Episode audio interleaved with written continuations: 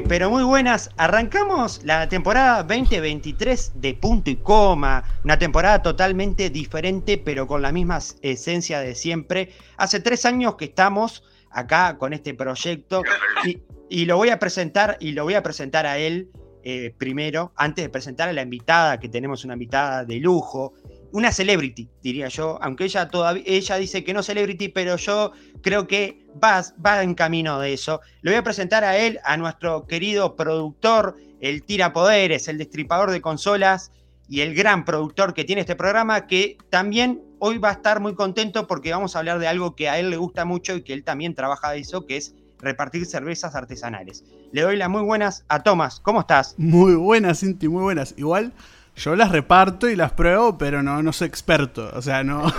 ¿Usted, es el típico, ¿Usted es el típico que llega la botella vacía a la casa? No, no, no, no, no. Yo soy muy profesional. reparto ahí en mi moto eléctrica por toda la ciudad de la costa eh, las cervezas artesanales de cabezas beer. Ya hay que tirar el chivo, ¿no? Siempre un poquito. Pero. pero eso, yo las llevo, no, no, no, no las tomo en el camino.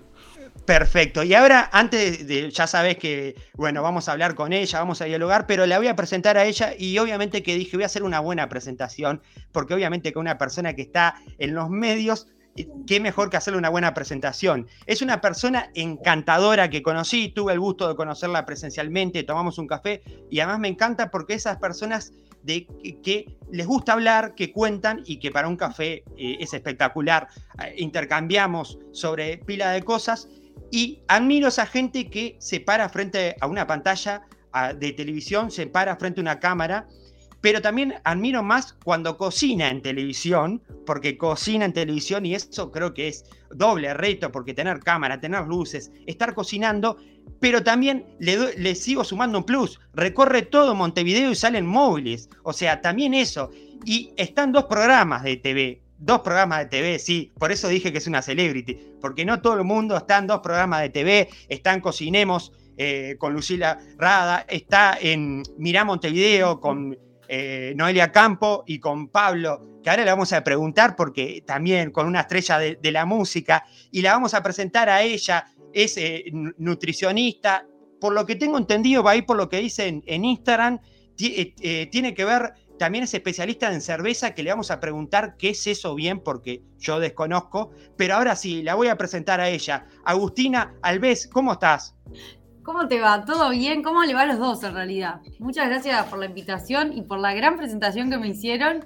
No, no creo ser merecedora del, del título de Celebrity, como te dije el otro día, pero sí, estoy trabajando en los medios hace un tiempo, estoy muy contenta y bueno, muy contenta de la invitación para, para Punto y Coma y para abrir además este ciclo. Me parece genial. Muchas gracias por tenerme en cuenta. Gracias a ti y bueno, y a los abogados que nos están escuchando, eh, saben que necesitamos canje porque bueno, estamos, de TV Ciudad se vino a punto y coma, así que es, tremendo, ¿no? Tremendo lo que, lo, lo, que hace Agustina y agradecerte. Pero antes de empezar, me gustaría saber, porque a la gente le interesaría saber, uno, viste que cuando stalkea las redes, eh, y además sé que vos sos muy, eh, sos muy de Instagram, Sí, eh, Viste que Instagram también se ha convertido en un, eh, como a veces parecido a LinkedIn, que uno, bueno, eh, pone las cosas que hace. Y, ¿Qué es eso del tema de ser especialista en cervezas? ¿Cómo es eso? ¿Es parecido a lo de catar vinos? ¿Cómo es?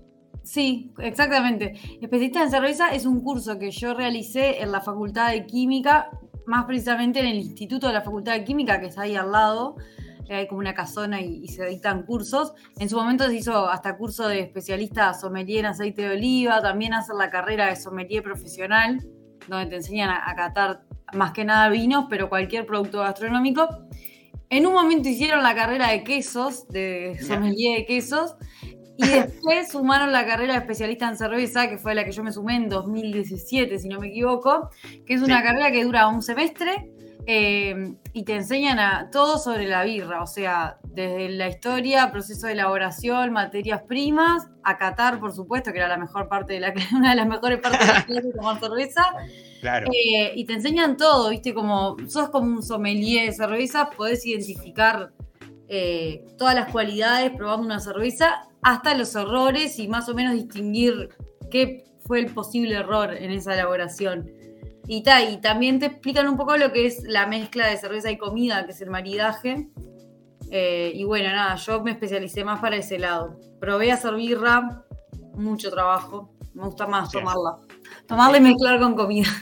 Claro, sí, sí. Me imagino, como todos, conozco amigos que hacen cerveza y bueno, y sé que como todo tiene su parte eh, técnica donde, bueno, la química juega mucho ahí y bueno, y también es algo que, está haciendo, que está cada vez más, porque antes eh, ver cervezas artesanales era más difícil, ahora eh, vemos cada vez más marcas de cervezas artesanales y gente que hace casera. Hoy en día yo conozco gente que me dice, yo hago mi propia cerveza, pero no para vender, sino como si yo hiciera una torta de jamón y queso, por decirte, ¿no? Sí, por suerte hay mucho, ah, como si fuese el autocultivo, bueno, hay mucha generación de, cerveza cada vez más, y es un boom que empezó a crecer en 2015 acá en nuestro país. Bueno, con Cabeza fue una de las pioneras, siempre está como ahí el cabeza a cabeza, digamos, de, Cabezas Beer, si fue Mastra. Claro. Eh, pero tal, lo importante es que esas dos estaban desde el arranque y, se generó un camino muy interesante y cada vez hay más birras, buenas birras de buena calidad. Hay mucha formación en la vuelta, eh, de gente que ha viajado inclusive a, estudiar levaduras, todo. Y, bueno, nada, por suerte, yo re feliz, me encanta la industria cervecera, me encanta la cerveza, por supuesto. Y bueno, y hoy en día me desempeño dando clases en el curso de especialistas en cerveza. Doy el taller de maridaje yo. Mira. Pasé de ser alumna a a ser docente. No, no, tremendo, tremendo. O sea que pasaste al otro lado. Qué bueno esto. Y hablando de eso me hiciste acordar porque, eh, como decías, e, eso, esa competencia que había de cervezas, de quién, bueno, que, quién había empezado primero. Y me acuerdo que hubo hasta un reality que en un canal hicieron el maestro cervecero, que yo, yo lo miraba, yo estaba recopado y tipo, no, no podía creer que hasta, hasta dónde había llegado eso, que era como un Masterchef, pero de cervezas, ¿no? Sí, estuvo, estuvo bueno ese reality. Vino incluso eh, un representante de, Argentina, de Juguetes Perdidos, que es una, cerveza, una cervecería muy famosa. Eh, y sí, la verdad que llegó a pila de lugares. Hoy en día todo el mundo sabe lo que es una IPA, una APA, que al principio cuando empezó a salir era como, bueno, ¿qué es esto? Eh, y tal. Y, pero ahora cada vez hay más de tirada, hay barriles, hay, está la, se instaló la moda de los growlers, que si bien o sea, no, sé si todo el mundo la tiene, pero pero sí, está instalada, ¿viste? Bueno, ahí, ahí tenés el delivery. Claro. En cabezas yo hago delivery por eso mismo, porque ahora están los growlers de 2 litros y de 1 litro. Y yo lo que hago es llevar los growlers, intercambiarlos por unos llenos, otros vacíos, y es, el sistema que tiene cabezas para la cerveza de tirada. Que también es, diferente de tirada en el growler que la que te venden ya embotellada. O sea, no sé bien cuál es la diferencia, no sé si vos sabrías decirla, pero... ¿Diferente en qué sentido? Eh, dicen que es diferente. Yo no la siento tanto, pero dicen que es diferente.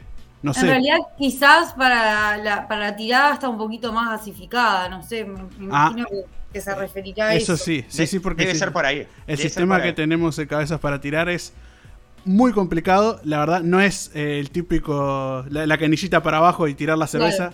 Es el sistema primero el CO2, después eh, neutral, después la cerveza, elegir el. Eh, el estilo, todo eso es, muy difícil. Lleva todo su proceso. Y lo de los growlers está buenísimo que primero salieron de una con el tema de growler de 2 litros y que hayan bajado a uno, porque la verdad que el growler está bueno si sos, si te vas a tomar 2 litros, son muchas personas, está ideal pero capaz que querés tomar menos, y antes te compraba dos litros y después se echa a perder. O sea, no sé, te pone fea, pero no es lo mismo que como tomarla en el día.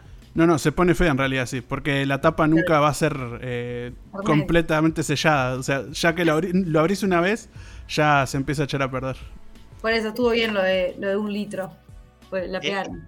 exactamente, no, tremendo, me encanta este, este diálogo eh, era es parte de, esta, de este nuevo formato. Sé que mucha gente capaz que extrañará el formato que hacíamos más informativo, que también le damos nuestro toque, pero está bueno esto que dicen. Aparte, eh, es como decía, no todo el mundo consume. Y algo que también me llamó la atención eh, es que ahora las cervezas comerciales, como que empezaron a poner, digo, la característica de la cerveza, porque todos sabemos lo que es una lager, pero una cerveza industrial no te ponía eh, lager en la botella. Ahora te lo pone en la etiqueta. Eso ya como que también cambió. Porque antes, y incluso también hay cervezas comerciales, eh, bueno, hay una IPA comercial también, como que ha cambiado ese concepto también en las, cervezas comerciales, ¿no? Y tuvieron que empezar a competir. O sea, vos tenías un mercado, tenías las cervezas eh, la Fábrica Nacional de Cervezas, todos los tipos, las marcas, pero claro, cada vez la cerveza artesanal vino medio tímido, se instaló cada vez más, y bueno, y ese mercado, no te digo que va a bajar a cero, porque hay una, también una realidad de relación del precio, que las cervezas clásicas de toda la vida son, un poco, son más baratas, pero porque obviamente el, el costo de elaboración también es más barato.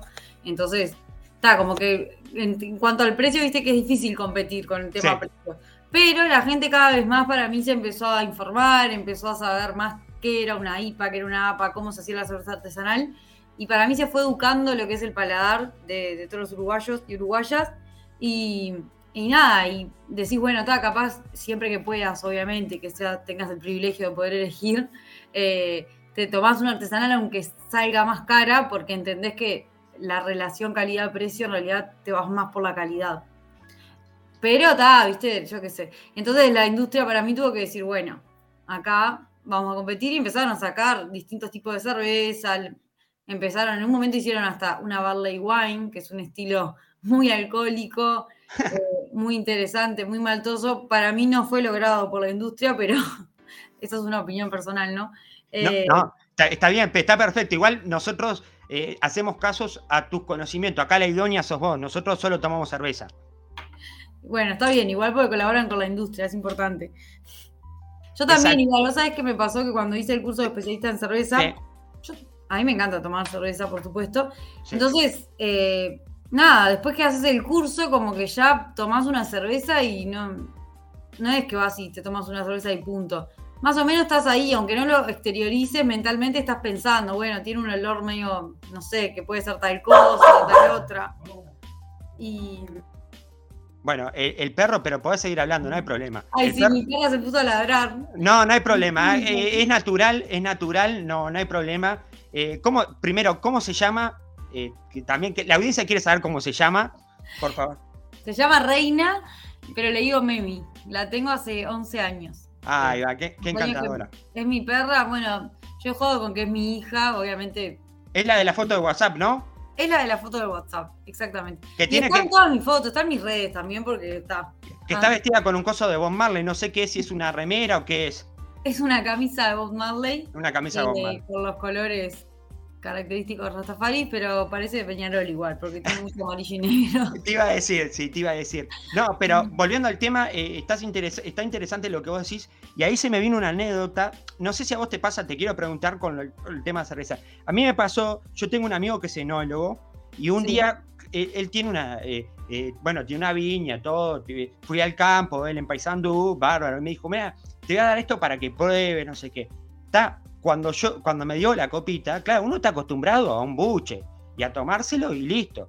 Yo me lo tomé y, era poquito, ya, ya lo había digerido más o menos, imagínate. Y él recién lo estaba digiriendo dice, no, porque tenés que sentir, no sé qué. Digo, pero me diste un poquito, pero es así. No sé si te pasa a vos con la cerveza eso, que la, como que la disfrutás en el paladar, la disfrutás o, pensás, bueno, qué aromas tiene o qué, o, por, o, qué tiene, y capaz que tus amigos la toman más rápido y no, no andan en esa vuelta. No sé si te pasa eso ahora. Sí, en realidad me pasa eso. Yo voy a tomar una cerveza y tal, primero la miro, miro ya cuando, si puedo mirar cómo me la están sirviendo, ya voy mirando. No digo nada porque, no, para que quede claro, no soy una pesada de, que va, estoy molestando, no. Miro cómo me la sirven, miro cómo sale la espuma, eh, miro el color, miro si tiene sedimentos, o sea, si veo algo en el vaso que, no es translúcido que, o que cae, que es, levadura, la mayoría de las veces.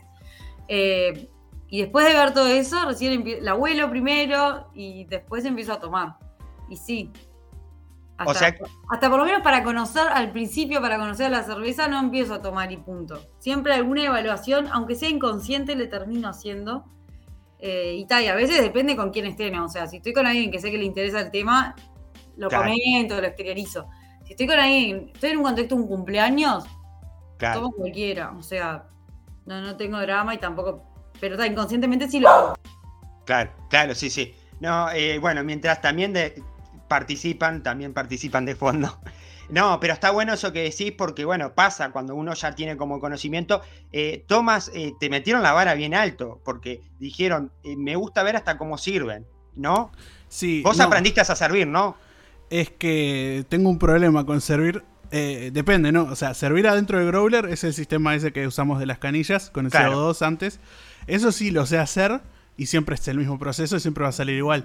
Pero servir en un vaso ahí siempre tu- tuve problemas, porque hace unos años eh, me decían que no había que generar espuma, que había que, había que poner el pico contra el vaso y, que vaya lento sin generar espuma. Pero después aprendí que no, eh, está bien que se genere espuma, porque si no después se genera en tu estómago y es peor, te genera gases. Así que nunca supe bien cuál es eh, la opción correcta, pero mm, a mí me gusta con espuma, así que a, par- a partir de ese día lo empecé a hacer full espuma. eh, y con cerveza, ¿no? Hay, gente que te sirve solo espuma. Es- Eso sí está mal.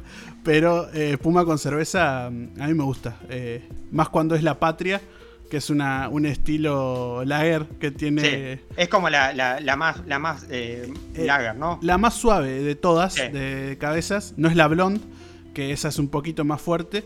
Pero la, la patria es muy suave, muy suave. Incluso helada, es como un helado de cerveza, de lo rica que es. Hasta La patria es riquísima y además eh, está hecha en formato más grande, no en vano, por, por eso mismo, porque Sí, es sí, liviana sí. y es una cerveza que tiene un- una alta tomabilidad o drinkability, como se le dice. Ahí va. Eh, está muy buena. También, ahora me, me hiciste acordar a una birra de cabezas y ahora te conté Sí. el tema de la espuma. Bien. En su momento que sacaron una Brut. eh, Sí, la mamut se llama. Mamut. Ajá. Eh, Esa está tremenda. sí, es sí. muy buena. buena, es muy buena, muy rica, la verdad. Cumple bien las características de la cerveza Brut, es transparente, tiene burbujita chiquita que la ves subir como si fuese un espumante, que es por eso mismo el nombre Brut. Y, y es muy tomable, ¿no? Tiene poquito alcohol en comparación a otras. Y es muy rica. A mí es, es- me gustó mucho ese estilo, la verdad. Sí, ¿Y, y qué opinas de las más fuertes de cabezas? Por ejemplo, la doble IPA, que ya es la más fuerte de todas. Eh, no sé si te gustan así de amargas Mira, o no. Te no. digo, a veces me preguntan cuál es tu cerveza favorita y qué sé yo. Sí, Tengo varias para recomendar, pero la doble IPA es mi cerveza favorita hace años. ok. Eh, me parece que es una doble IPA bien lograda. Tiene la malta que tiene que tener. Es alta en alcohol, por supuesto. Tenés que tomar con precaución porque son cervezas que Claro. Sí, sí, te sí, sí. tomás, ya te digo que una pinta y te tomás dos y ya quedás medio, medio ahí, viste, como decís, bueno, está acá, acá pasó algo. No, no, no pasa en vano por el cuerpo, pero es muy rica. Es- para mí es una de las mejores doble IPA que, que No, probé yo- acá, por lo menos en el mercado uruguayo. Yo no soy tan fanático de, de la amargura en la cerveza por eso, pero mi favorita, por ejemplo, de cabezas es la cautiña, que Ah. tiene sabor a, a zapallo. Tiene Eh, zapallo asado. sí, No me gusta a mí. Tiene zapallo asa- ¿Por qué no te gustó? ¿Qué pasó? Eh, mi cerveza favorita, y que vos lo sabés, Tomás, Sí, es la sabotaje. sí, sí, sí. Porque me, me- me encanta el stout y me encanta ese toque. Obviamente que comprar una sabotaje en gran cantidad eh, me, lo, me lo hace un amigo solo como regalo porque nadie le gusta, nadie le gusta la stout y, y es tipo, vas a tomar esa cerveza que parece un amargor, que es horrible, que es pesada, que no sé qué, y después me critican porque a veces la tomo en verano y supuestamente son cervezas de invierno. Pero bueno, la cautiña no me gustó. ¿Por qué pasó? Cuando yo conocí cabezas era en el momento que todo el mundo probaba porque había como cervezas con. Había una hasta con, con chile, creo que era, o algo así, algo como. Y, y estaba todo el mundo en ese boom de que cerveza con esto, cerveza con lo Claro. otro. Inclu- incluso, incluso probé una cerveza artesanal que sí me gustó, que no es de cabeza, no me acuerdo de quién es, con miel, que está buenísima, cerveza artesanal Sí. con miel. No, no, Cabezas tuvo una, una con miel en un momento, pero sí, sí, todo el mundo Pe- empezó a hacer. En Pero esa no me, gusta, no me gustó eso de. La probé y. Es más, la probé. Voy a contar la anécdota. Vino un, amigo, me dice. eh, vino un amigo, me dice, che, tengo un amigo que viene de Argentina y quiere eh, probar eh, cervezas artesanales. En el tiempo que no era tan, tan boom. Ta, le digo, che, hacemos una cosa, hacemos como una cata de cerveza, compramos como seis cervezas de cabeza, de cabeza y las fuimos probando. El, claro, el pibe estaba acostumbrado a tomar eh, Quilmes. Voy a decir la marca, pero está. Como tomar. Es como tomar Está claro, como puede. tomar Pilsen. Es como tomar Pilsen. Bueno. Estaba acostumbrado a eso. Claro. Y el, lo- y el loco, claro, cuando empezó a ver, ¿y esto que tiene esto?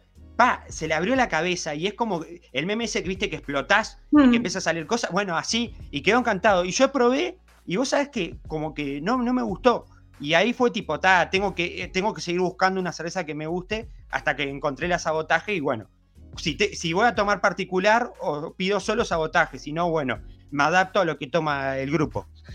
Y sí, viste que te terminás adaptando. Voy a contestar, eh, que justo me cortó mi perra en realidad, con el tema de la espuma. Sin espuma, con espuma. Eso es un debate universal, creo yo, de la cerveza, que cada vez se ve menos por lo que decía, que cada vez la gente está como más informada, entonces más o menos la, van teniendo un poco más clara. Pero en realidad no, es con espuma siempre. No, no eso que vos decías, toma de obviamente todo el vaso lleno de espuma es un despropósito, pero siempre con espuma, con dos deditos de espuma, un poquito más, es ideal porque en realidad, yo ya he dicho algunas veces, bueno, en el programa una vez cocinamos con cerveza, y es como, bueno, servime sin espuma porque así tomo más. Bueno, tomás más, pero tomás peor, porque en realidad la espuma actúa como. Además, primero con la espuma le ves el color, ves bien eh, la malta, la levadura, le dan componente y carácter a la espuma. Entonces es importante en, la evaluación global, digamos. Pero además te, te, sirve como barrera para que no se te vayan escapando todos los aromas volátiles que tiene la cerveza. Si vos servís sin espuma, se van rápido y no disfrutás completa la experiencia, digamos. Con la espuma lo tenés ahí como una reserva y está, está bueno. Claro. Siempre con espuma.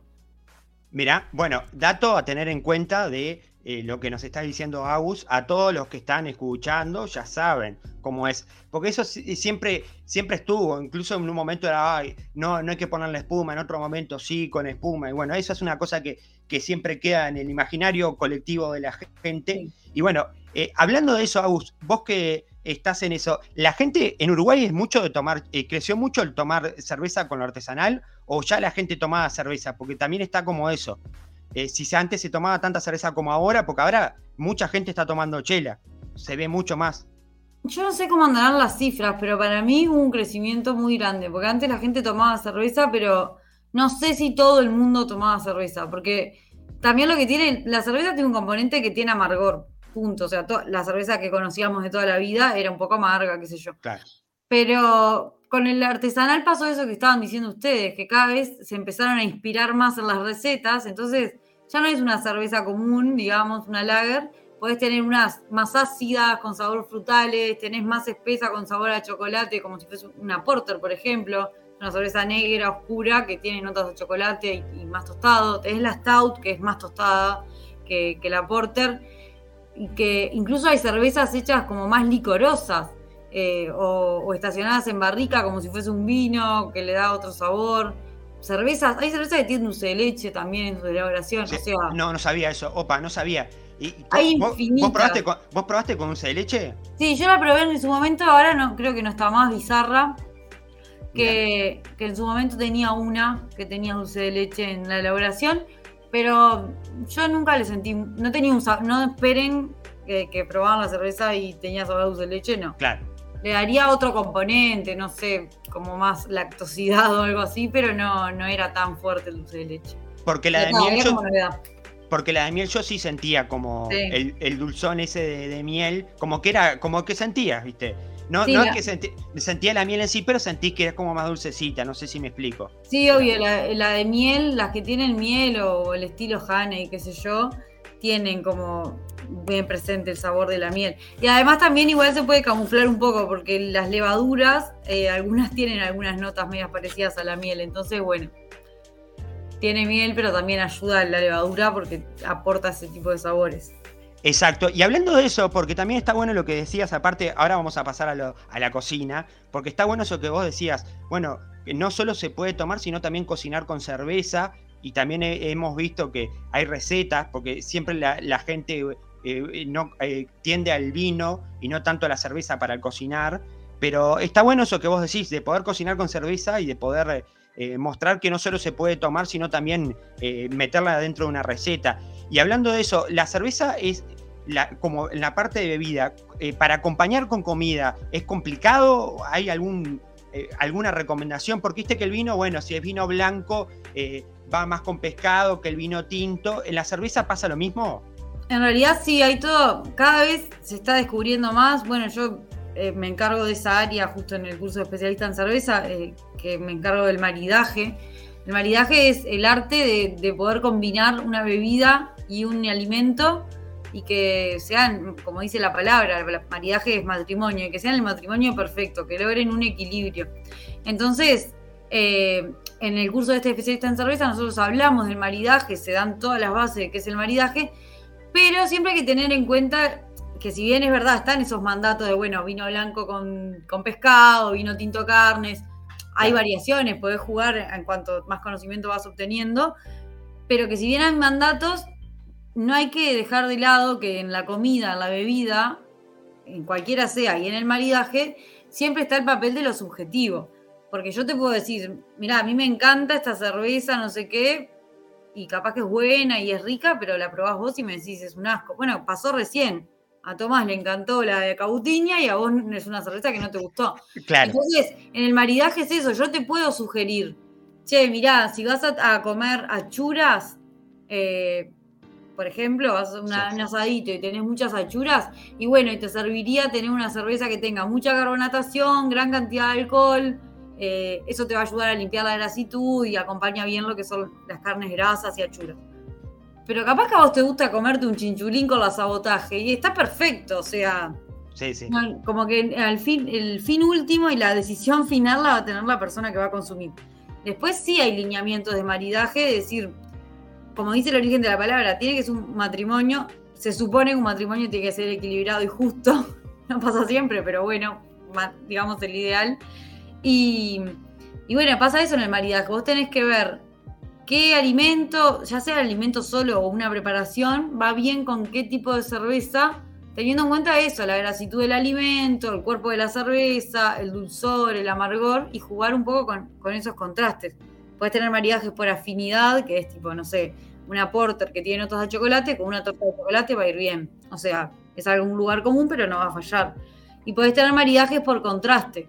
Eso que te decía, una chura bien grasosa una cerveza alcohólica y carbonatada, eh, no tengo tanto sabor, pero hay contraste de texturas y me sirve si yo quisiera organizar una cena, un almuerzo, como para ir teniendo en cuenta. Hay como muchas cosas a tener en cuenta. El lugar donde vas a, comer y tomar, la estación del año, eh, muchas cosas influyen a la hora de elegir una cerveza y, un plato. Yo cuando armo las catas me, voy inspirando, voy conociendo la cerveza y después voy diciendo, bueno, esta cerveza tiene tal cosa, no sé, es con pomelo y bueno, y capaz que al postre le puedo poner un poquito de pomelo o a una brusqueta con pomelo y queso, no sé. Como que vas viendo ahí qué, tomar de cada, de cada parte. Pero ninguna tiene que pasar a la otra, o sea... Sí, sí. Tienen que lograr que si vos comes un pan y una cerveza, el resultado final sea algo nuevo. Exacto, sí, sí. buenísimo. Entiendo, lo que decís y está bueno esto también porque, bueno, eh, lleva también a lo que a lo que yo pensaba que era, era parecido al vino en el tema de las comidas y todo eso. Eh, así que también se agradece y además la gente que nos está escuchando también tiene otra cosa nueva, porque siempre se escucha del vino y el vino y bueno. Y, también, también salir un poco de eso y aprender un poco de cerveza, no solo es ir a tomar y conocer las variedades, sino poder decir, bueno, el día de mañana me puedo meter un poco más y capaz que quiero crear una comida que pueda acompañar tal cerveza y mostrarle a mis amigos que no, que la cerveza hasta se puede acompañar con tal comida. Eso también en cuanto al servicio, por ejemplo, algo que yo observo acá en los bares, sí. es que hay algunos bares de cerveza, algunas cervecerías que sí se tomaron el trabajo de hacerte una sugerencia. Opa. De bueno, esto va con esto. Pero la mayoría no tiene. Y la gente termina comprando cualquier cerveza, con cualquier comida, que no está mal, porque volvamos a lo mismo. El fin último es que te guste a vos, que la pases bien. Pero quizás con un empujoncito, con una ayudita, eh, podés valorar mucho más tus productos. Incluso siendo inteligente en el caso, no para mentirle al comensal, ¿no? Porque no vamos a, incitar a eso. Pero ponele, tenés una cerveza que no te quedó tan linda, porque en realidad la, cerveza es con un ser vivo, con la levadura, y tenés que cuidarla muy bien. Un pequeño cambio, algo que hayas hecho diferente, capaz que no te quedó tan excelente como la primera vez, por ejemplo, por decir algo. Entonces capaz que decís, bueno, esta cerveza, esta tirada no me quedó tan perfecta la recomendás con una comida que complementen y que más o menos sea mejor el resultado. Y es como inteligente ir haciendo esas cosas. Tendrían que, aparecer un poquito más y orientar más a la gente. Aunque la gente después termina haciendo lo que quiere y está perfecto, ¿no? Sí, sí, obvio. Pero está bueno eso que decís porque a veces pasa que, bueno, eh, uno va a un lugar y, bueno, hoy en día casi todos los boliches tienen cervezas artesanales. Creo que la, cerveza artesanal hoy en día es muy pocos lugares que no hay, pero la mayoría de los boliches que va siempre hay de tirada y hay tal, y, a veces es complicado, como decirse, bueno, el asesoramiento, porque no hay como un asesoramiento así previo, porque hay mucha gente, yo he visto mucha gente que llega a la barra y te dice, ¿cuál me recomendás o cuál tenés? Y a veces es como complicado eso. Y bueno, y también con las comidas, eh, con, qué, menú hay qué, y, cómo podés mechar esas cervezas ahí, que también eso, ojo, no es mentir, pero también podría ser un juego estratégico a la hora de, poder vender un, menú en el sentido de decir, bueno, comprando esto puedes tomar tal cerveza y eso también como que ayudaría un poco a la, a la gente a decidirse por la comida o a probar con esa comida y eso ya es como matar dos pajas de un tiro también para, para un boliche. Pero está, está interesante esta charla y la verdad que la otra vez yo no... Hablamos de todo un poco, pero no habíamos hablado de cerveza y, vos me decías, me encantó porque eh, yo cuando te hablé por internet dije, ay, no me va a contestar, ¿viste? Uno siempre se pone todo en la cabeza. Claro, dije, trabaja en la televisión, uno que le está hablando ahí, que quién es, ¿viste? ¿Quién es este pibe? No sé qué. Yo contesto todo, todos los mensajes que me mandan, eh, los contesto. En primera instancia, ¿viste? Porque también, ¿viste? hay veces que no contestás eh, o contestás y después ya la segunda instancia es algo que, que, que no, va, no va por la buena onda, sino fue por lo menos, por lo menos nosotros, por lo menos yo iba por la buena onda. Sí, claro. Así que, no, agradecerte también porque eh, contestaste el mensaje, además me dijiste enseguida, y enseguida ya te pusiste el, bueno, pero ¿de qué vamos a hablar? Y eso habló muy bien. Muy curiosa, por no decir chusma, entonces está, si me decís que hay una propuesta y yo ya enseguida quiero saber ya porque tengo un poco de ansiedad. Entonces, bueno, ya, ya, ya, necesito saber. Claro, no, no, pero eh, además me, pusiste, eh, tengo ansiedad, no sé qué, porque me pusiste enseguida y yo dije, yo no me acuerdo que estaba en la calle, y dije, tal, después lo contesto y dije, opa, qué bien que se, se copó con, con, los temas. Además, aparte, es como te decía el otro día, a veces es mirar una serie, es mirar una película o ver a alguien en la televisión. Yo te vi en la televisión y dije, ¿por qué no un día entrevistarla o que venga al podcast a contar cosas? Y, y entras a tu Instagram y ves, tipo, esto de la cerveza que yo no lo sabía tanto. Ya lo de cocinar en televisión para mí eh, es bastante porque yo me, pondría nervioso. Eh, eso, te voy a preguntar algo que la gente capaz que quiere saber. Eh, ¿Alguna vez te pasó algún blooper? ¿Te cortaste en vivo? Eh, digo, ¿Te cortaste en la grabación? Eh, ¿Pasó alguna cosa o alguna cosa así fuera de lo, de lo común cuando cocinás? Sé que los programas son grabados, supongo capaz que cortarán, pero... Se, se graba en falso vivo. ah, falso vivo. Ah, mejor. En realidad la idea es que no se corte, solo cortamos para, por ejemplo, tenemos tres bloques y hacemos una receta por bloque. Entonces cortamos cuando terminamos de grabar cada bloque para que haya un cambio en la mise en place, en los ingredientes. Los asistentes de cocina entran, me ayudan, sacamos los ingredientes de la receta anterior, ponemos los nuevos y empezamos a grabar. La idea es que no haya errores y que el programa no tenga que pasar después de la grabación por, la isla de edición para que lo, editen. Claro. Entonces, si se puede no cortar eh, dentro de los bloques, mucho mejor. Mira, te voy a contar dos anécdotas. Uno que es un tanto asqueroso y el otro, eh, que no, no es tan asqueroso, pero bueno. En realidad, uno me corté en vivo, sí. No me pasó muchas veces. Quemarme en vivo me he quemado también, pero tal, lo, he disimulado porque, no sé, las personas que cocinamos yo creo que ya generamos una piel diferente en las manos y somos mucho más tolerantes al, calor. Eh, pero después una vez me corté el dedo y ya estábamos por terminar el bloque y yo dije, no voy a cortar y, nada, agarré una servilleta disimuladamente. Yo uso mucho pañito de papel para limpiar la, mesada constantemente. Me gusta que esté limpio y despejado el, área. Y, y, tal, agarré un papel y me envolví el dedo. Y seguí cocinando con ese dedo medio escondido, envuelto y con los otros dedos. Y, y sí, en la producción del otro lado me, me veía la mano un poco rara. Y, tal, cuando cortamos, les muestro y me dice, no, te habías cortado un montón. Y me decía, con razón te veíamos que tratabas de esconder la mano. Pero no quería que se viera la sangre, obviamente. Y tal, quería apretarlo bien para, nada, para no contaminar tampoco la comida. Eso sí, un corte en vivo. Y después otra vez, eh, yo tenía ya el dedo lastimado y, curado con curita, no sé qué. Y me puse a hacer un pan de carne, que había que meter mano y qué sé yo y cuando terminamos de grabar me di cuenta que no tenía la curita. Uh, un pan con curita. Un asco. No, no, dije claramente que nadie iba a comer ese pan. Una macana porque no me gusta generar desperdicios. Claro. Eh, porque eso después se come ahí, ¿no? Sí, o sea, no terminamos, terminamos el programa y Sí, se pone, se sacan las fotos, que están las divino, fotos, y después se meten todos a comer.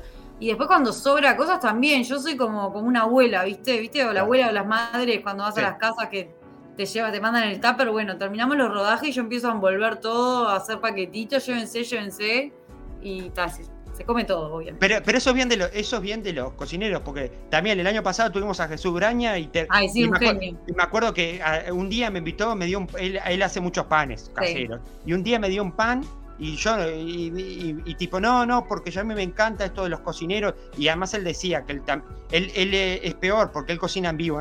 Vamos a aclarar que el falso vivo, para aclarar a la gente que no sabe, es como si estuvieran en vivo, es como de corrido, pero una grabación, es como que Claro. si, si vos estuvieras en vivo y no pudieras cortar.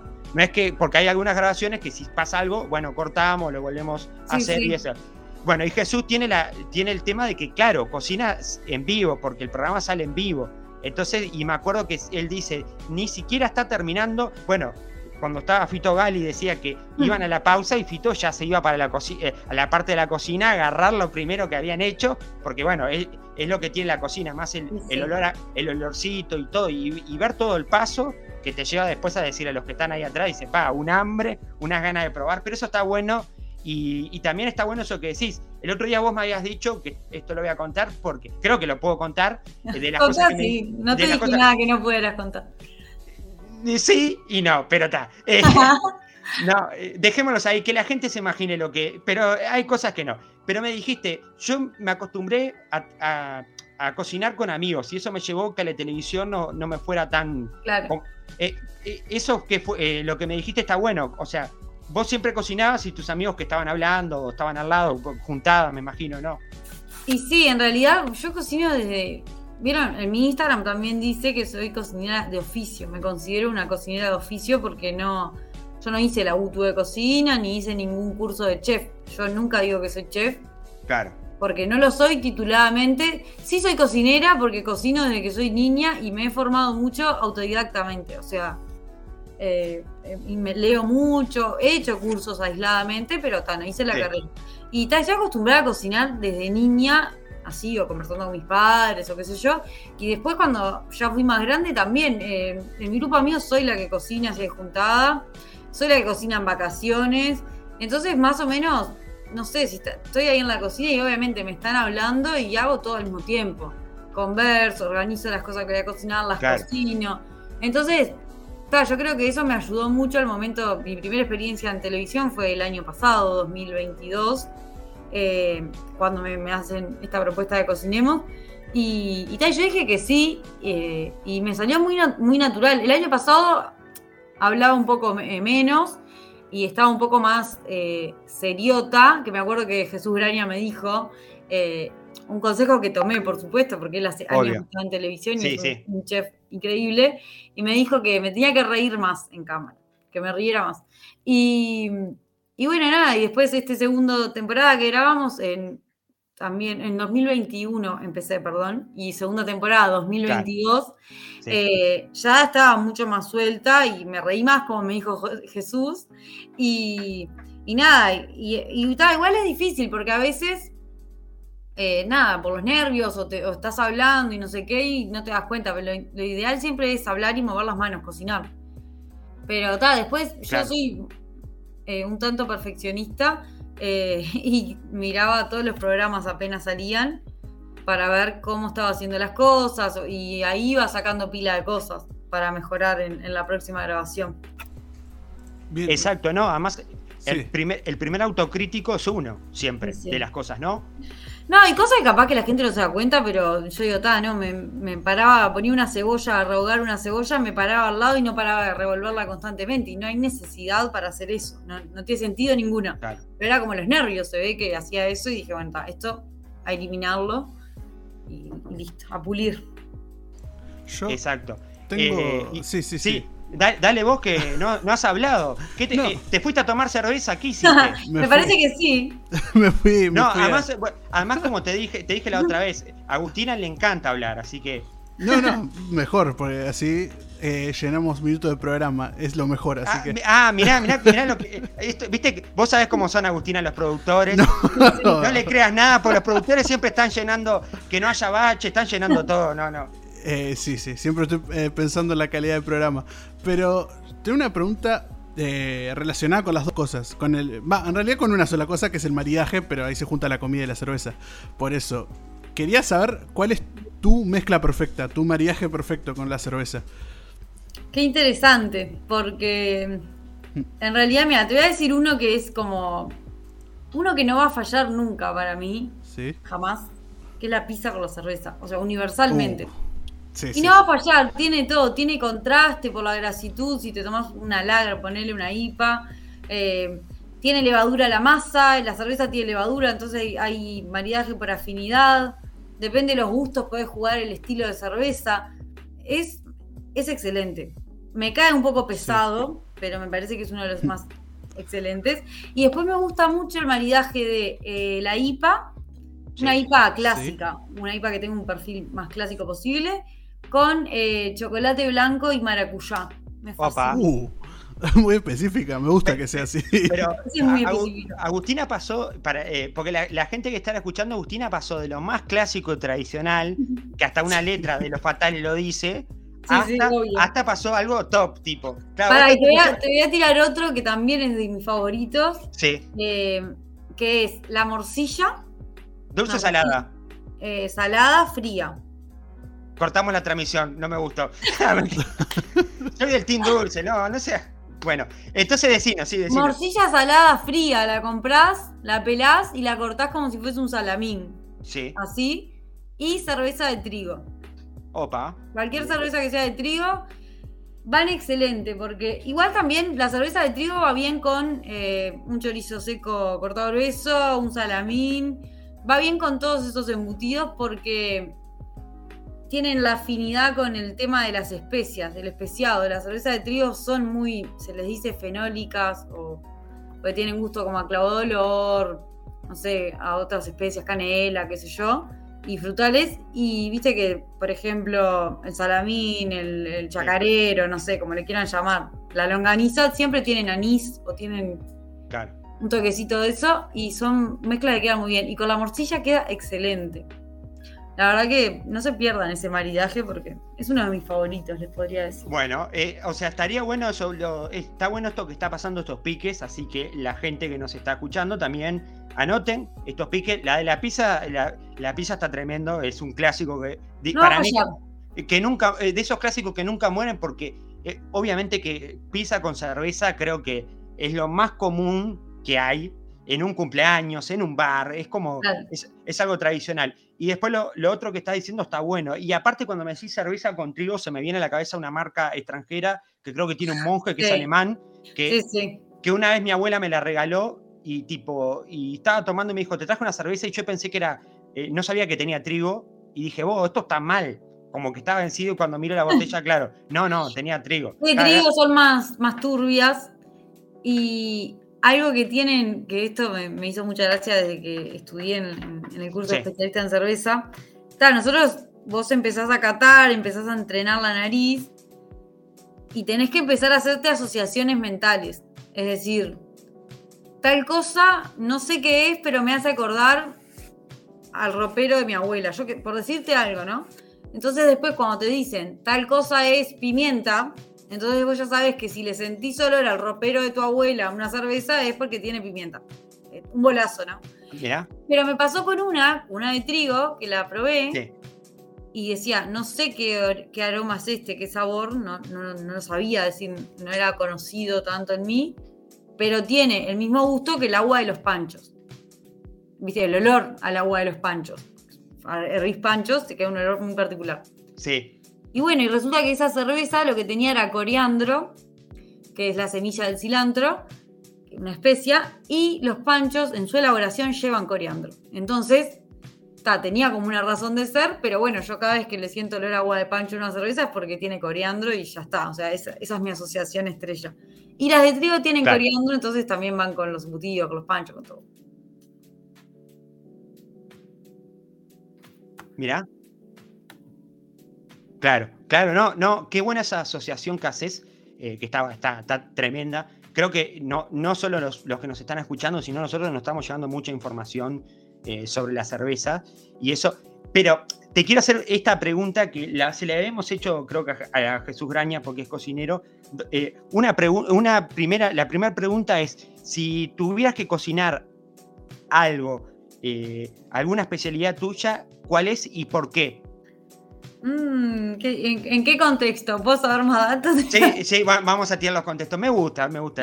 Ya me diste el pie. Bueno, primero, eh, para una cita, ¿viste? Ah, eh, bueno.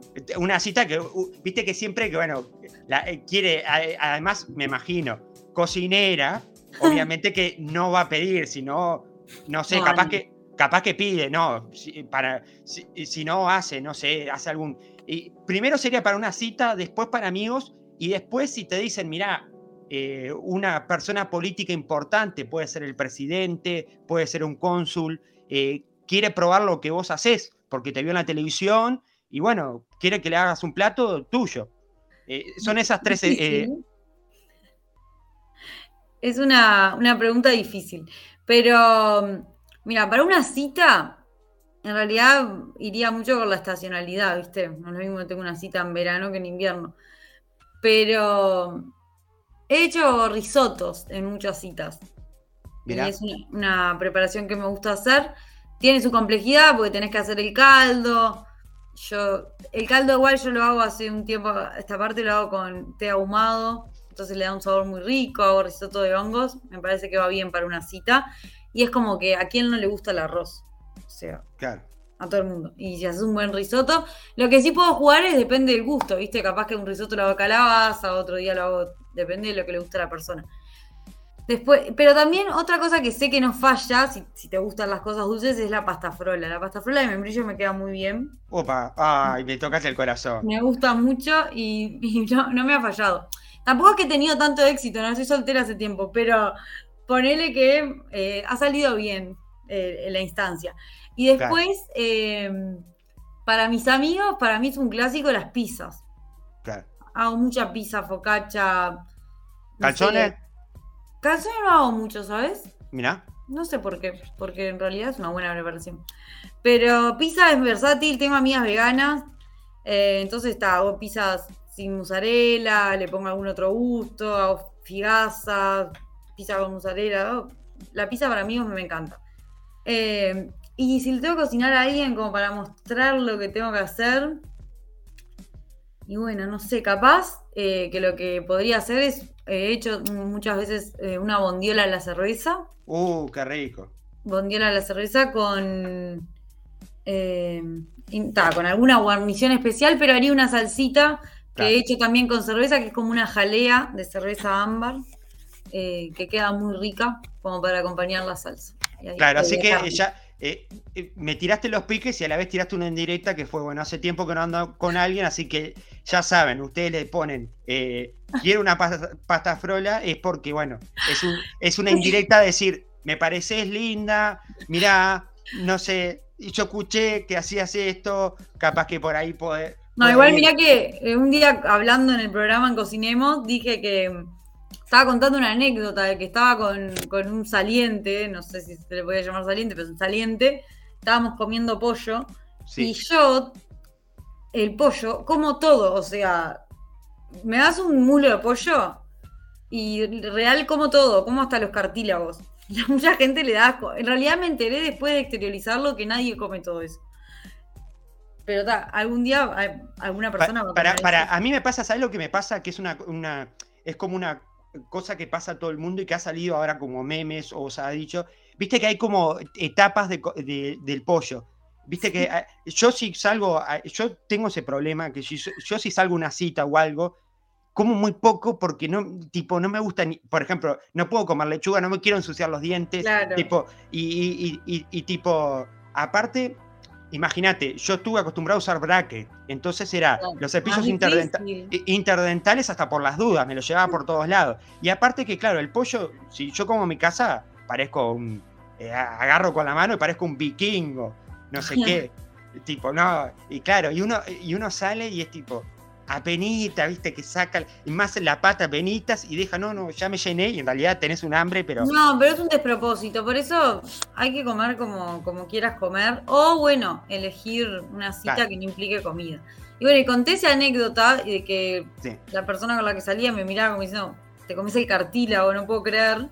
Y tal, que no prosperó, pero nos cagamos de risa, como bueno, está. Y después de conté esa anécdota, que Lucila me preguntó qué onda, y yo dije no, que sería soltera, y una señora me escribió por Facebook para presentarme a su hijo. Ah, mirá, mirá, no, tremendo, tremendo. A lo que llegó el programa, le dije que, muchas gracias. No sé, que, que, no sabes qué decir, ¿viste? Como Sí, sí, claro. Claro, sí, sí, esas cosas que, viste, que, te pasan, pero no, está bueno. bueno, pero viste que ahí vos ves, decís, llegás a la gente. La gente lo mira el programa, eso es bueno. Claro, llegás a la gente y la gente, te, porque si vos me decís, capaz que la gente, viste que muchas veces mirar es, hace zapping y ah, sí, está, tanta programa, pero te escuchó la anécdota, que eso es lo importante. Prestó atención, sí, e, eso es real y es un indicador eh, que me divierte mucho si pasa, porque bueno, quiere decir eso, que miraron el programa y prestaron atención. Y bueno, y es lo más lindo, ¿no? De cuando haces un producto que es pensado para el entretenimiento de la gente, que lo miren, ¿no? Claro, exactamente. Eh, eh, Tomás, ¿a vos te pasó? No, por ahora nosotros en, punto y coma nadie nos vino a decir si nos quería presentar a alguien, ¿no? No, no, con tantas indirectas que hemos tirado, nadie, nadie nos presentó a su hijo. No, a su hija, ni, digo. Ni a su hijo, ni a su hija, ni a nadie. A nadie nos presentaron, la verdad. No tuvimos oportunidad. Eh, Tienen que cambiar la estrategia. Se ve que. sí, sí, no, no, no, va por ahí el eje del programa, pero Tampoco ha pasado. en tu sección era de cocina y te presentaron, el de nosotros es de información y tampoco nos presentan, así que no. Creo que somos nosotros el problema. Exacto. No, algo que voy a contar que el otro día, me olvidé, me olvidé de contártelo por WhatsApp, pero lo voy a contar acá porque es cómico. El otro día, yo, claro, yo trabajo en un laburo que eh, vivo cerca de, de, de los padres de Noelia Campo.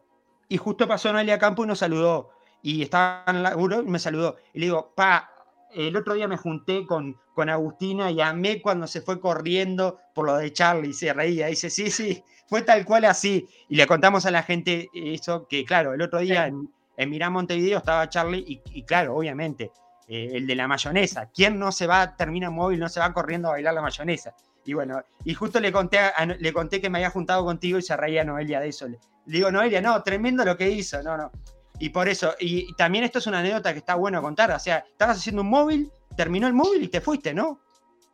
Sí, yo generalmente termina el móvil y me tengo, me vuelvo al canal. Pero nos volvemos tranqui, ¿viste? Bueno, nos vamos al canal, yo qué sé. Pero ese día estaba el gran Charlie Sosa y me pongo de pie, creador de la mayonesa, uno de los, de los temas más íconos de nuestro país. Porque yo creo que no existe un casamiento cumpleaños de 15 si no está la mayonesa de Charlie Sosa. De chocolate en su momento, pero bueno, es él creo que es el abanderado. Y, también es conocido en toda Latinoamérica, hay que darle ese mérito. Eh, sí, y Europa, fue una, canción muy famosa en Europa y ahora en Miami, el tipo está viviendo en Miami. Y tal, ¿cómo no me iba a ir corriendo a bailar con A sacarme una foto primero que nada, porque soy re cholula, y, y a bailar, obviamente, y me hicieron pasar adelante a bailar, y bueno, y bailé la bamba de Charlie Sosa. No, tremendo. Aparte, hay que, hay que decirle a la gente, a, las generaciones más jóvenes, que el Bizarrap de ahora, en su momento, el tema del momento era, era la mayonesa, que no era el tema del momento de Uruguay, sino del mundo. Me acuerdo que se llegó a bailar en todos lados y, era como, creo que es uno, eh, está la anécdota de Agadu, que es uno de los temas que más ha facturado. El tema, uno de los temas que más ha facturado. Así que eh, pero me encantó eso que decías. Y aparte, eh, también otra cosa, me encanta porque eh, trabajas con, con gente muy, muy conocida y muy copada, porque de muchos años de experiencia. Porque estamos hablando de Noelia Campos, por un lado, que hace años que está. El, otro día, el otro día, me acordaba, mi hijo me decía, ¿te acordás de la anécdota de Aventu Juego cuando jugó con Luis Suárez, que era chiquito? Y, todo eso de que siempre queda eso de Noelia y además yo me acuerdo del. Yo era chico y había un programa de música en Canal 10 y ella estaba. Y estar con una crack que supongo que vos la viste del otro lado. Vos capaz que la viste en la televisión y no, te imaginabas capaz que el día de mañana trabajar con alguien de tanta experiencia en los medios. Y después también trabajás con dos personas, eh, bueno, con eh, con la hija de Rada, que también es muy conocida, pero trabajás con Pablo, eh, Pablo Silviera, que capaz que yo digo Pablo Silviera no lo sacan, pero si yo digo maldición o otros temas, lo sacan. ¿Cómo es trabajar con esa gente? ¿Cómo llegar a trabajar con gente que está consagrada eh, por diferentes cosas? Algunos, ellos, algunos en los medios, pero Pablo viene mucho de la música y viene también de meter muchos hits que todo el mundo escucha, ¿no? Sí. son unos zarpados. Yo en realidad nunca pensé ni, trabajar en la tele. nunca fue una aspiración mía o nunca me permití pensar eso, aunque Siempre fui aficionada de, niña de los programas de cocina, pero me miraba tres por día si podía y jugaba siempre a que estaba cocinando en un programa. O sea, quizás de niña sí me gustaba más, después nunca más me lo proyecté ni lo pensé. Entonces, ya arrancando en que trabajo en un programa de cocina y que pude hacer eso, es maravilloso para mí, nunca me lo había imaginado. Y después ahora me suman a este programa, Mirá Montevideo. Bueno, ya en el programa de cocina ya trabajaba con Lucila Rada que amo a la familia Rada, o sea, soy mega fanática. Ella canta como los dioses. Y, ta, y era como, bueno, qué, impresionante. Llegó, fue Rubén Rada a nuestro programa un día, salió un rato al aire. Fue increíble porque, ta, probó la comida que yo hice. Yo estaba copadísima porque me parece que son lo más. Amo su música eh, demasiado.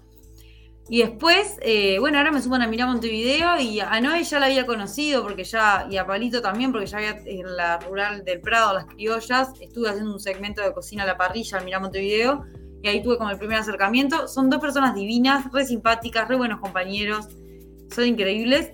Y, y nada, y obviamente yo eh, apenas me sumé a Mira Montevideo les dije, porque yo qué sé, cuando te metes en un canal y hay gente que es tan conocida pero tan conocida y tan lejana en el sentido, bueno, las veía en la tele, era, me encantaba Once Tiros, en el momento del auge del, rock uruguayo, cuando empezaron a salir bandas y bandas, era, yo era re fanática y, y tal, y después los empecé a ver ahí en el canal y bueno, y vos ves a la gente en su espacio cotidiano, en su trabajo, porque es un trabajo, y no te da, no te da como para decirles, ay, soy re fanática, como que decís, bueno, capaz que molesto, o capaz que es medio incómodo.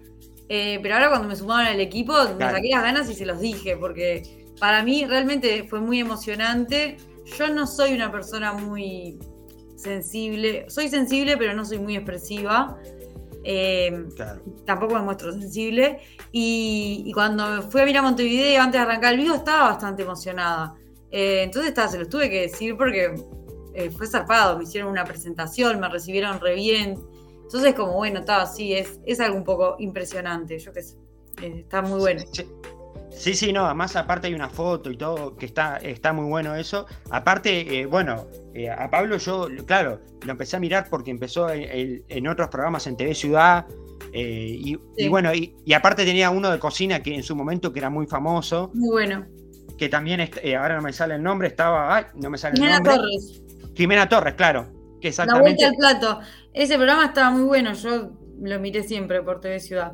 Exactamente, y claro, y además había gente que me decía, yo lo miraba a veces y me decía, pero ese no es el de, no era el de 11 tiros. Sí. ¿Y qué hace ahí? Tipo, televisión, cocina. El, claro, la gente, viste, que tenía, ahora porque ya se acostumbró, pero tenía el estar saltando en el escenario, cantando y haciendo eso. Y sin embargo, ahora la gente se empezó a acostumbrar a esto y está, está muy bueno, la verdad que también me, gustó mucho y ver, y ver toda esta combinación eh, eh, en TV Ciudad me, encantó. Y aparte, como yo te lo dije el otro día, yo soy muy defensor y siempre lo fui de hace años de eh, poder hacer programas nacionales y tener. Y siempre cuando la, la, televisión era mucho enlatado, mucho enlatado de afuera, que ni ah. siquiera compraban los contenidos y los producían acá, yo defendía mucho la televisión uruguaya porque siempre creí que acá hay mucha gente y hay mucho talento y creo que TV Ciudad tiene eso, de poder eh, tener la programación uruguaya y demostrar que hay diferentes programas y que lo pueden hacer gente uruguaya y no necesariamente hay que salir a buscar un enlatado como pasaba antes, que vos mirabas la televisión y si había un programa uruguayo era como mucho, y, o era alguien muy consagrado, que estaba muy consagrado, entonces podía hacerlo. Y hoy en día ves que hay mucha gente y eso está bueno. Y aparte, lo, vemos contigo, Agustina, que me parece que está bueno, lo, ahora lo de los móviles y todo eso. También otro ejemplo que me gustó mucho y que creo que en algún momento lo, hemos planteado para traer porque me encanta es lo de Morena, de poder también, que la televisión también cambie un poco en esos aspectos, porque alguien, eh, porque no se ve tampoco en la televisión, porque alguien no puede estar en la televisión y eso también me gustó mucho. También lo, destaco. Pero está bueno esto que decís y de, las, de las celebridades, que a veces también pasa que la gente los ve en un escenario y piensa que son intocables o no, y después terminan siendo un compañero más de, televisión, ¿no? Claro, sin duda, y es que es así, eh, son uno más, pero son personas súper consagradas que han, con mucho talento, porque no, es, actriz, eh, siempre le fue bien en los programas de tele, es muy buena, canta también, ahora está eh, de reestreno una obra de ella que se llama Yo Soy Fedra, y que ella canta ahí, y está muy bueno todo lo que hace, y Taipalo es un ícono del rock uruguayo para mí, y lo ves en la calle, o sea, cuando hemos compartido alguna transmisión en otros lados y la gente lo requiere y le, le regrita, lo reagita en la calle y está muy zarpado. Y, nada, está, está muy bueno, la verdad. Y sí, yo estoy súper contenta con TV Ciudad. Eh, me han dado oportunidades muy buenas, estoy súper cómoda y me gusta mucho también, obviamente, sus contenidos, porque es eso, son contenidos con eh, una carga cultural importante eh, son sumamente interesantes y son bastante conscientes con, la realidad y bueno, y considerando también que es un canal público, un canal municipal, eh, está bueno que tengan esa conciencia también de, la responsabilidad de tener un canal y transmitir cosas.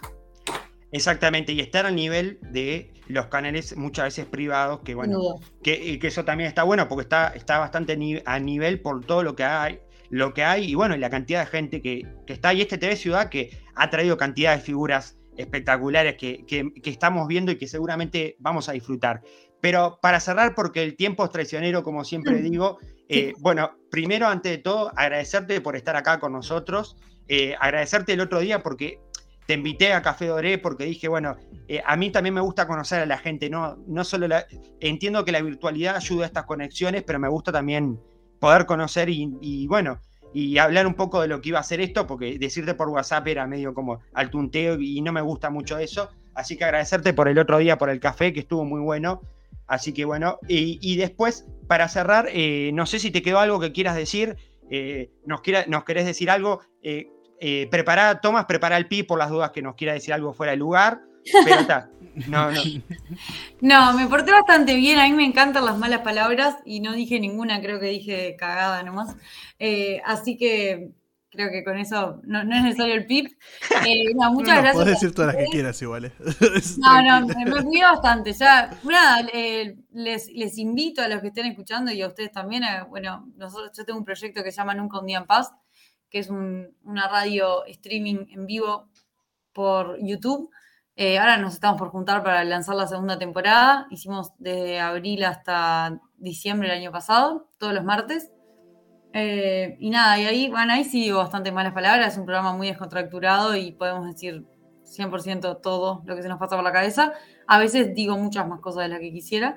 Y, nada, en realidad muchas gracias a ustedes por, pensar en mí, por invitarme. Eh, yo creo que es la primera entrevista que me hacen así tan grande y es extensa y, hablando de mí, así que nada, es algo totalmente novedoso. Y, nada, estuvo además, sí, la instancia del café, estoy de acuerdo. El café era, era muy rico además, eso es importante. Y, y además me lo sirvió Rafa Nadal, porque oh, eh, el ah, café era igualito a, Rafa, Nadal. Se lo dije después, mirá que se lo dije y él no entendía. ¿Qué pasó? Eh, eh, te cuento esto breve. Se lo dije a él y él quedó claro. Yo, Rafa Nadal, y después el dueño eh, le dijo, no, pero es igual, lo googleamos y bueno, quedó que, que Rafa Nadal estaba sirviendo café y bueno, lo, lo bromeamos con eso. Pero tiene un aire, la verdad que tiene un aire. Eh, muy parecido. Eh, Tomás, estamos hablando de Diego. No sé si conoces a Diego, que es uno de los nuevos baristas del nuevo equipo de Café Doré. Mm, ¿Hace cuánto? Porque hace, hace mucho no voy a Café Doré, la verdad. Ah, me está pasando receta, me está pasando la boleta. Sí, sí, sí, es verdad. Estas son indirectas, como son indirectas de por qué no, no. Bueno, está bien. además, aparte te gusta el capuchino, super capuchino. Sí, super capuchino. Uh, qué rico el super capuchino de Café Doré. El mejor de todos. no lo probé todavía. Voy a, fui por el americano el otro día. También es bueno. pero, pero yo soy fanático de los capuchinos en general, por eso eh, el de Café Doré, que es café especialidad eh, hace que sea todo más rico siempre. exactamente, exactamente. Pero bueno, antes de cerrar, eh, también decirle que, bueno, la próxima vez tenemos que juntarnos a tomar una cerveza. Sí, y a, que. También. a, eh, a tomar una cerveza y hacer, eh, a- no sé, a, a degustar o a decirnos, mirá, eh, probate esto y a ver cómo lo sentís o alguna cosa de esa, porque también me gusta eh, eh, ver esa experiencia o sentir eso. Así que bueno, agradecerte. Bueno. Toma- Tomás, eh, no sé si querés decir algo sobre la invitada o algo sobre el, el programa. Eh, bueno, ahora la dejo cerrar a ella 100%, pero la verdad es el primer programa del ciclo, el primer programa de este formato también que cambiamos. eh, y es el mejor hasta ahora, objetivamente, porque es el único, así que puedo Eh, decir con, Qué divino lo que está diciendo. con no- firmeza, puedo decir que es el mejor programa de punto y coma de esta nueva temporada. Así que Me encanta, me encanta ser el mejor programa y el único. Por eso- Porque no tengo mucho margen de error, me fascina. sí, sí, sí. Eh, la verdad que objetivamente el mejor programa. Eh, ahora sí te dejo, Inti, que le des el pie para que cierre ella. Bueno, eh, siempre le decimos a los invitados que cierren con alguna frase o algo que los identifique, o, o redes o algún chivo. Así que eh, este momento es todo tuyo. Eh, bueno, mira, te voy a tirar. eh, Mi red es nada, Agustini27 o Agustina Alves con y Z. Eh, pero después les voy a compartir una frase que me gusta mucho, que la tengo en la cocina, que es: No existe modernidad sin una buena tradición. Que básicamente es que está, todo inventado, pero siempre hay que tener en cuenta las líneas tradicionales y los clásicos y en base a eso crear y hacer cosas nuevas. Perfecto, y nosotros nos reencontramos cuando hagamos más punto y coma en el próximo capítulo.